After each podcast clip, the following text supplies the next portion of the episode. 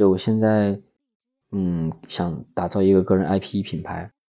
这个内容也得有持续稳定的输出，不愿意为你这个付费买单的。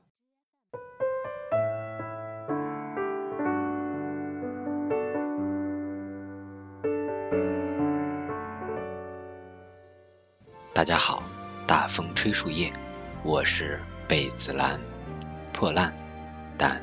依旧温暖。嘿，我是贝子兰，好久不见，这个是九月份的第一次录制节目，上一次录是八月份，然后呢，再上一次用耳机录好像是七月份了。耳机录制音频，这个是我大学期间因为设备有限一直在用的一个手段了，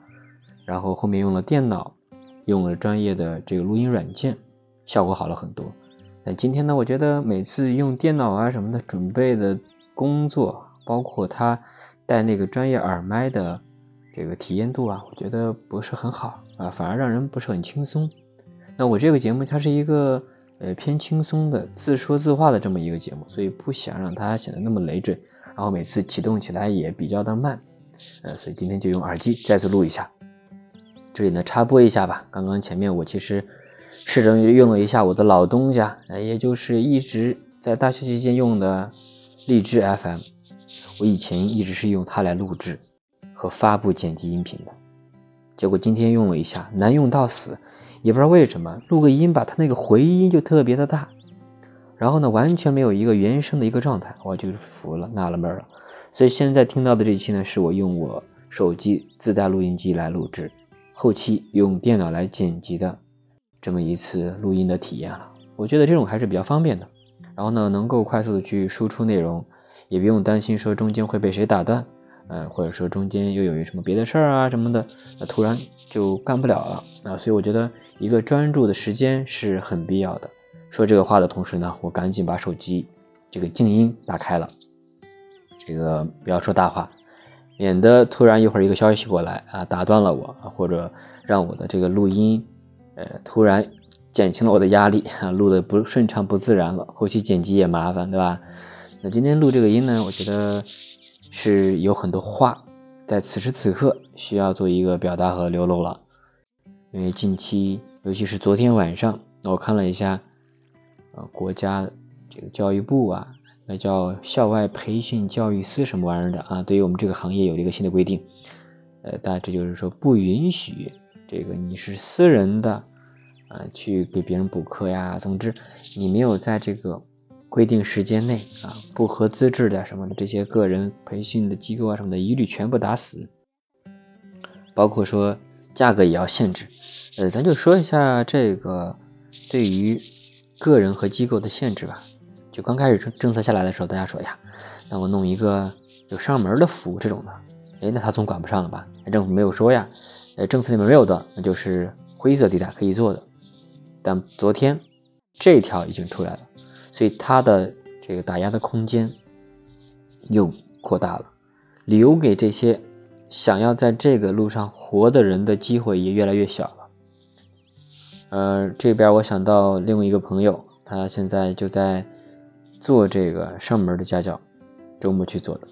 稳定的话，那一个月按照这四个人服务的话，那也能挣个七八千吧，啊，差不多。对这个收入来说还是比较可观的，还行啊，起码没有说呃影响太大，而且比现在还在教育机构去呃苟延残喘吧，啊，可以这么说的，会好过一些了。呃，但这次政策下来之后呢，也其实面临一定的压力，我觉得。或者说，我觉得有一些隐藏的危机在里面。你比如说吧，那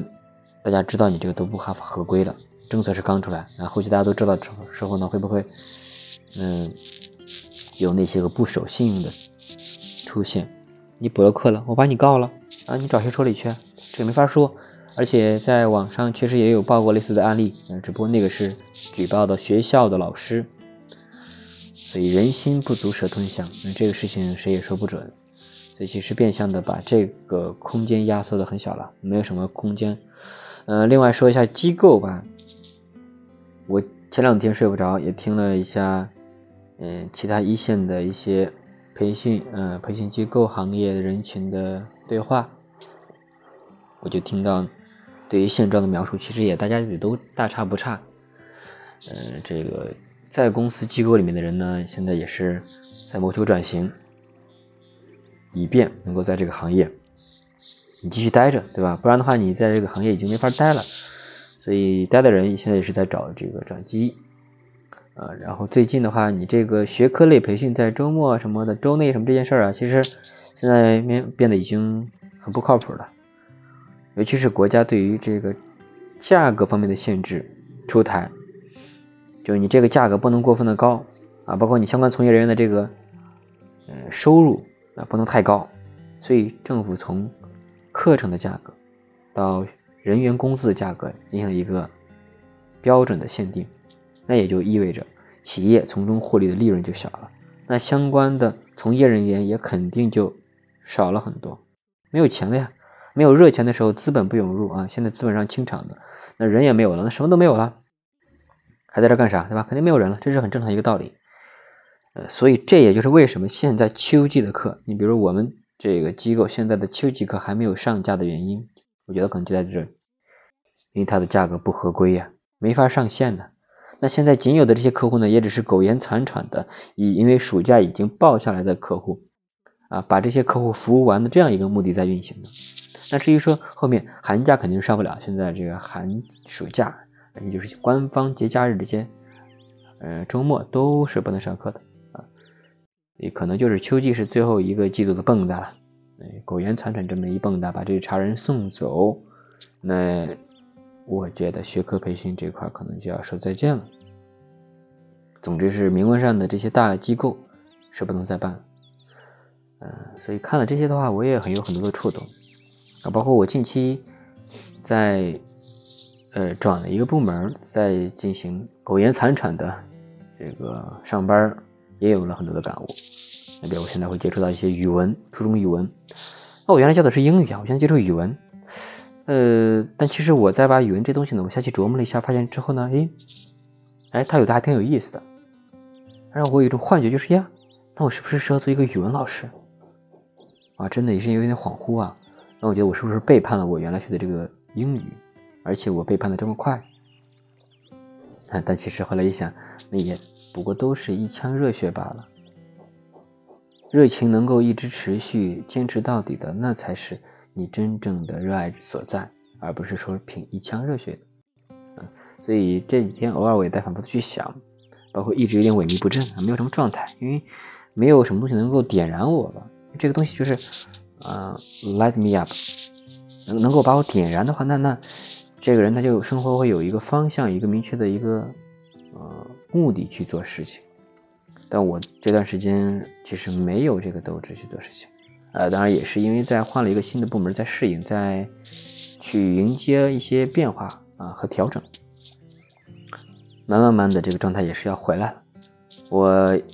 接下来的话有两个事儿要持续去做了啊。首先是我以前老说的这个个人品牌，我把我以前这工作三年啊这些工作经验就一个知识萃取啊，就用罗胖的话叫知识萃取。做一个沉淀，这个是我这个拉了很长战线在做的一个事情，也做了相关的视频啊，这个剪辑的工作在做。嗯，想着就是像今天能把剪辑工作再再推进到三分之二，然后把这个剪辑剪辑完之后呢，呃，视频后面再赋予文字啊，去呃最终统一的进行排版啊，嗯，做到这个。我最喜爱的飞书文档里面，就形成一个相当于个人的一个网站这样的一个呃分享，包括留存。以后我跟人介绍我自己，看这是我在这个行业这几年的一个个人经验留存，啊，我觉得我是我独特 IP、独特品牌的一个东西的搭建。我是有的说的，而不是说呀，我做的事儿都是别人交代给我的，我什么都不会啊，这都有专业的这个 SOP 啊，它是固定模式的，我什么都插不上嘴。我只是一个工具人，那我不行，我当不了工具人。可能也正是我这种思维吧。刚开始我去面试的是新东方，最后没有进去，啊，不应该说进去，但是我培训时间太长了，我实在是不想在那儿熬了，我也等不起了。嗯，我是思维算是比较跳脱，有很多自己的想法在里面，所以索性也就没有去那个。嗯，所以这个经验下一步会把这个沉淀下来，把这个个人的这个相当于一个个人博客、个人网址的这么一个东西做出来，也是下一次工作如果啊想要给别人看也有东西展示的，就是这个这个东西的任务量会稍微大一点，也要很多的这个文字输出啊去去整理。不过这个东西做成的话有很多好处，一经验留存啊，刚刚也说了，让我的。以后不管是求职也罢，给笔记介绍也罢，也有个东西在。第二，把电脑上的无用的资料做一个整理，因为这现在已经脱离了英语了，所以英语网学的资料更得需要整理划分了。有用的留存，没用的全删掉。系统的对资料做一个梳理，让自己知道自己有什么，自己不要什么，而不是到最后关头。啊，比如需要办离职了，什么都不要了，或者什么都要，那有点又给自己增加工作量了，没有必要。所以这两个要好好的去做一做啊。这两个事情有一个目的要达成的话，也是能够让我这个生活更加有规律和一个目标感的。这是第一个我下来要做的，就是个人这个经验沉淀。第二个大的板块就是行业转型。一些小的实践和尝试，呃，因为教培行业这个遭受了重创，官方政府的这个政策限制之后啊，在七八月份啊，陆续跟另外一个朋友，我们也聊了很多，跟老板聊啊，外号叫老板啊，跟他聊，他也是做这个，他辞职了，嗯，他在单干，找几个一对一的家教在干，暑假呢，我们做了一个。群啊，就两个群的群服务啊，服务运营，想着看能不能从里面去转化几个学员啊，不用多，嗯，几个就行。但最终结果是一个也没有啊，这个转化了，这个事儿做了大概有四周吧，啊，四周的这么一个事儿，嗯，没有什么大的成效，只是说留了一些对于如何运营留了一些经验吧。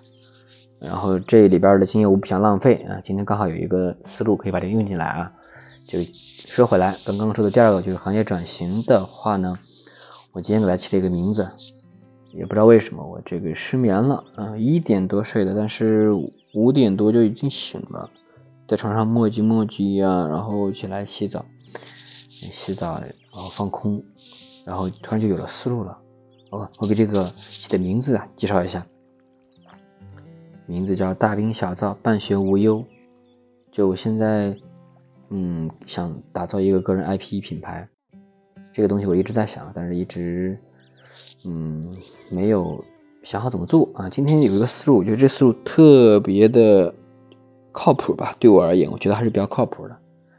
这个定位就是课后服务啊，现在也不明摆着说必须做学科培训去跟政策硬刚，这个是无用的，形势比人强，还是。做一下课后服务。什么叫课后服务？我的理解就是，呃，现在学生们都要去学校上课，但他们在课后呢会有一些作业，尤其是一些在家里住的走读生，那他们有很多的这个作业，那是有错题的，或者说不会的题目的，那他呢又没有人去帮他及时解答，那其实他需要这么一个人的辅助。那父母呢，不是每一个父母都能够做好这件事儿的，应该是大部分都做不好这件事儿，所以才会。原来自身很多教培机构的人存在嘛？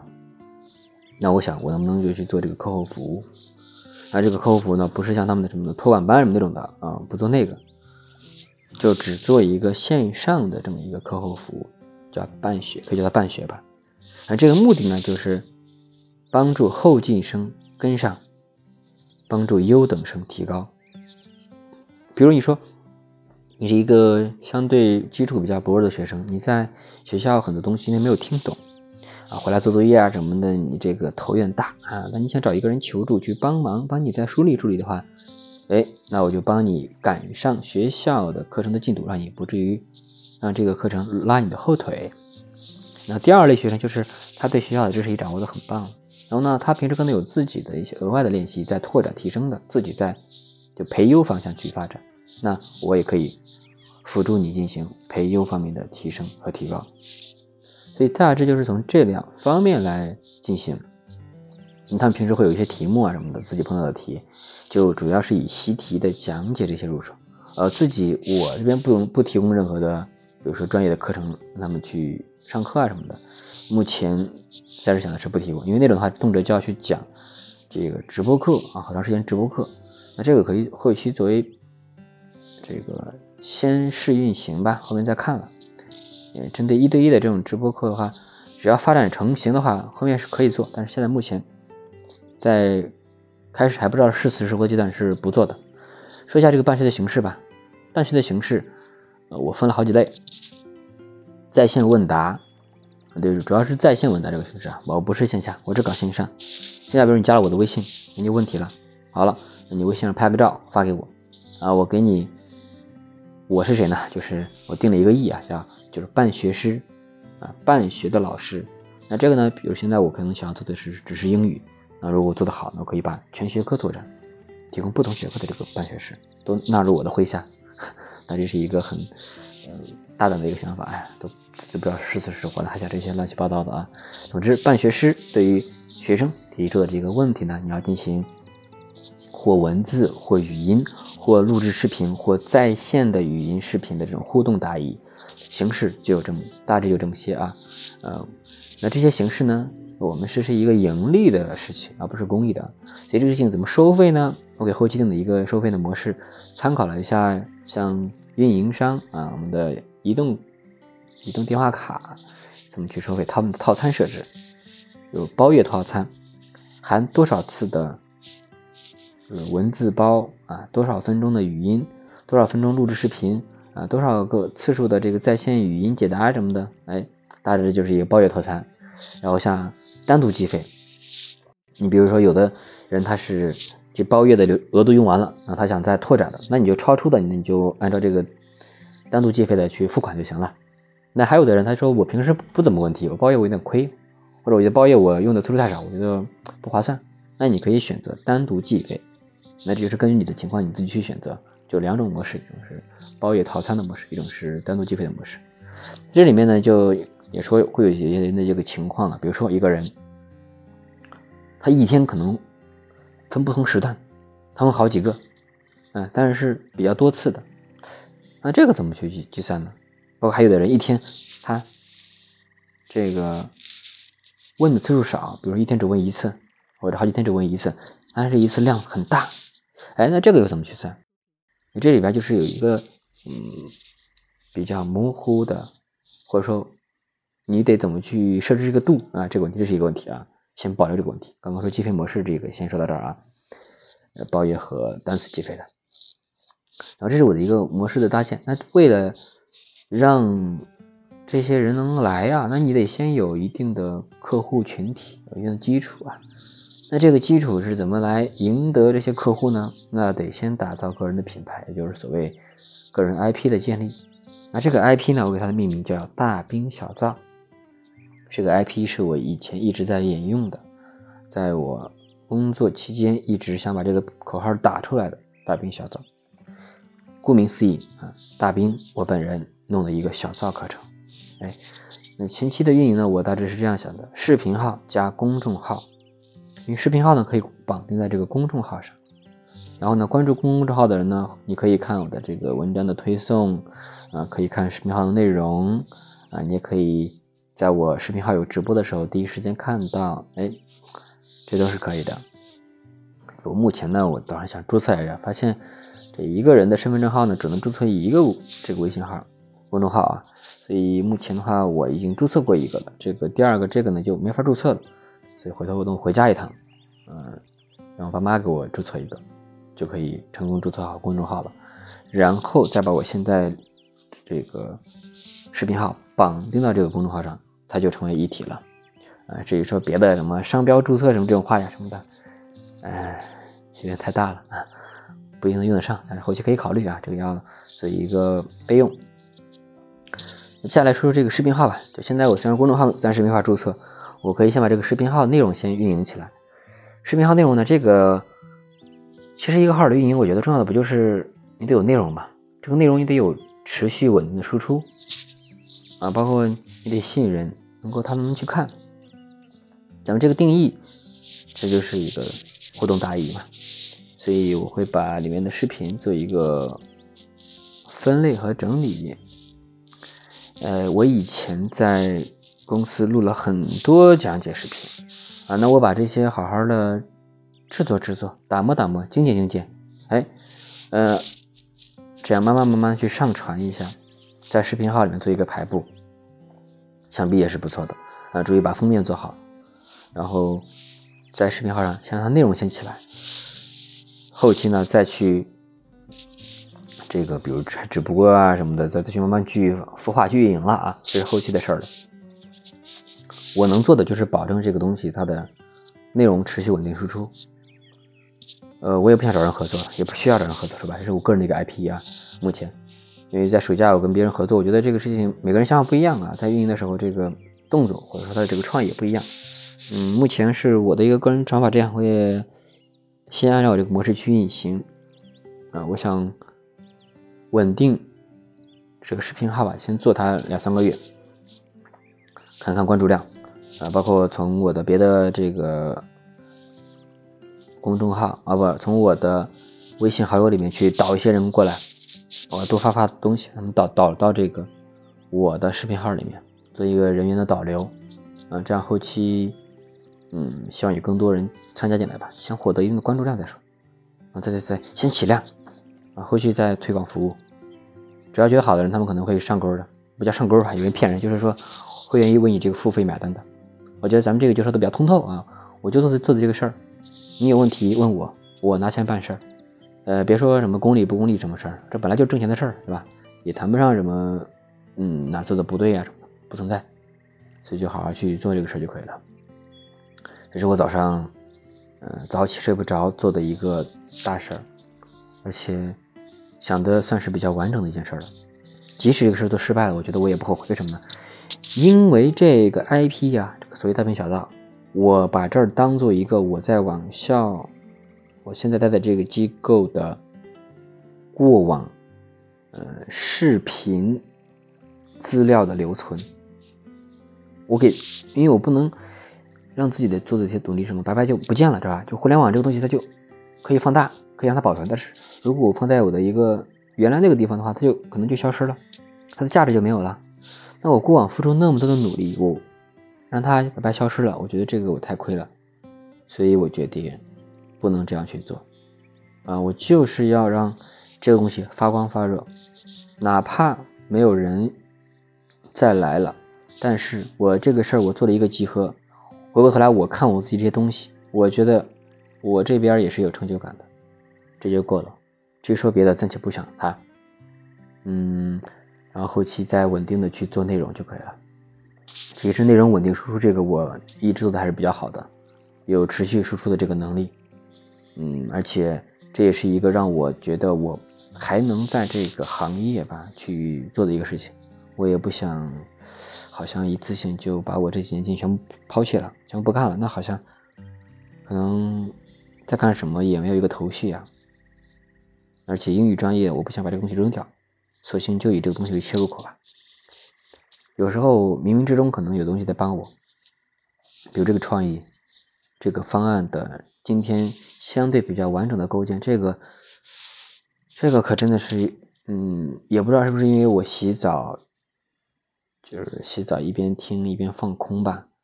啊，听的音乐一边放空，让思绪理了理，还是怎么着？总之。我对我今天早上早起做的这个事儿特别满意，这是我今天早上没有赖床，我觉得很好的一点。我本来想的就是睡吧，然后睡醒上班就行了，因为觉总觉得自己没睡够，好像习惯性的会以这个时间的长短去判定自己到底有没有睡好，这个就太大错特错了呀。像，我是一点多睡的。五点多起了，结果睡了四个小时，正好睡八个小时，我才睡了一半，明显不够啊，是不是？可是谁规定了必须得那样才能睡够的呀？馒头你半个你就吃饱了，为什么吃一个呢？明明不困，还非要那硬着睡，真的是，嗯，因为之前那次失眠我就是这样做的，今天幸亏我没有这样做，不困了我就直接起来了，然后洗个澡啊，舒舒服服的，然后呢，嗯，还能够想事。更加集中，有注意力。那现在是九点五十六分，我已经把这个思绪整理好，我已经吃过早饭，去楼下换了水，我已经录了接近半个小时的音频了。所以这么想来，我十点前做了那么那么多的事儿了。早起，大家都知道这个好，我也知道这个好，就是有时候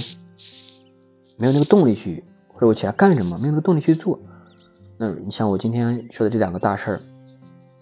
我要是稳步推进的话，早起什么的，集中精力去做这个事儿，让我的生活有充实感、有满足感，我也就不会随便去乱发脾气，随便就是不开心啊什么的了。其实所有所有的不开心，就都来自于内心觉得自己没做成什么事儿，对自己无能的一种愤怒。这个话的的确确就是这样子的。嗯愤怒是对自己无是无能的表现，这是王小波说的，应该是啊，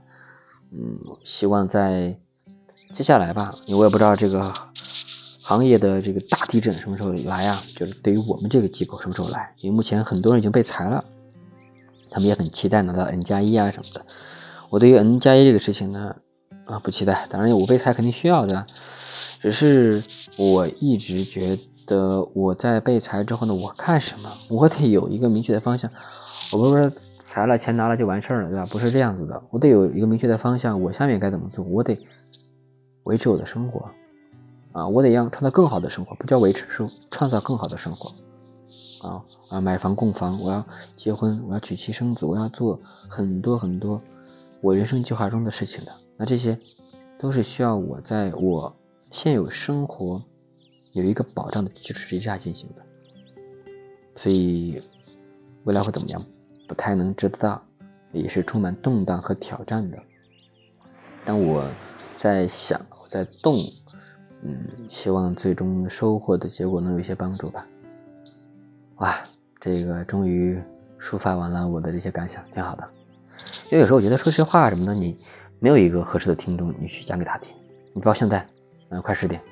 啊，我有我亲爱的宝贝，他还没起来，我等会儿去找他。但是我现在此时此刻，我嗯有的思路，我可能给自己说一遍，我自己是清晰的啊，我自己有发泄通道的。包括我那会儿是洗完澡在擦头发的时候，我在想，嗯，找一个朋友聊天的时候，你是想听别人，想听听他说他自己，还是想听他问你，听他聊你自己？嗯，对于我而言，我自己想的这个事儿，我觉得我的话，我并不想让别人聊我，因为我对自己想的比较清。跟别人聊，有时候是想在跟别人聊当中让自己理清了这个东西。但我的话，就今天而言，我这个东西我是想明白的啊，我不需要跟别人再聊这个确定，呃，不太需要。然后呢，我跟别人再别聊天，我想的是轻松一点的。就是他喜欢聊聊他的，聊聊别的琐事儿什么的，别的，岔开话题，而不是就要，呃，见聊天就要问一下工作、升职加薪、娶妻生子，就都是一些很大部头的生活要解决的问题，这也太难了，这没多少人能够一下给出定论的，对吧？所以，嗯，后面的事情怎么办嘞？我觉得走走看嘛，也没什么要去刻意多虑的事情了。我这人有时候就太多虑了，因为总想把这件事情做好，总想让自己觉得我做的一切努力是有回报和付出的。呃，我能够给到我亲近的人以安全感和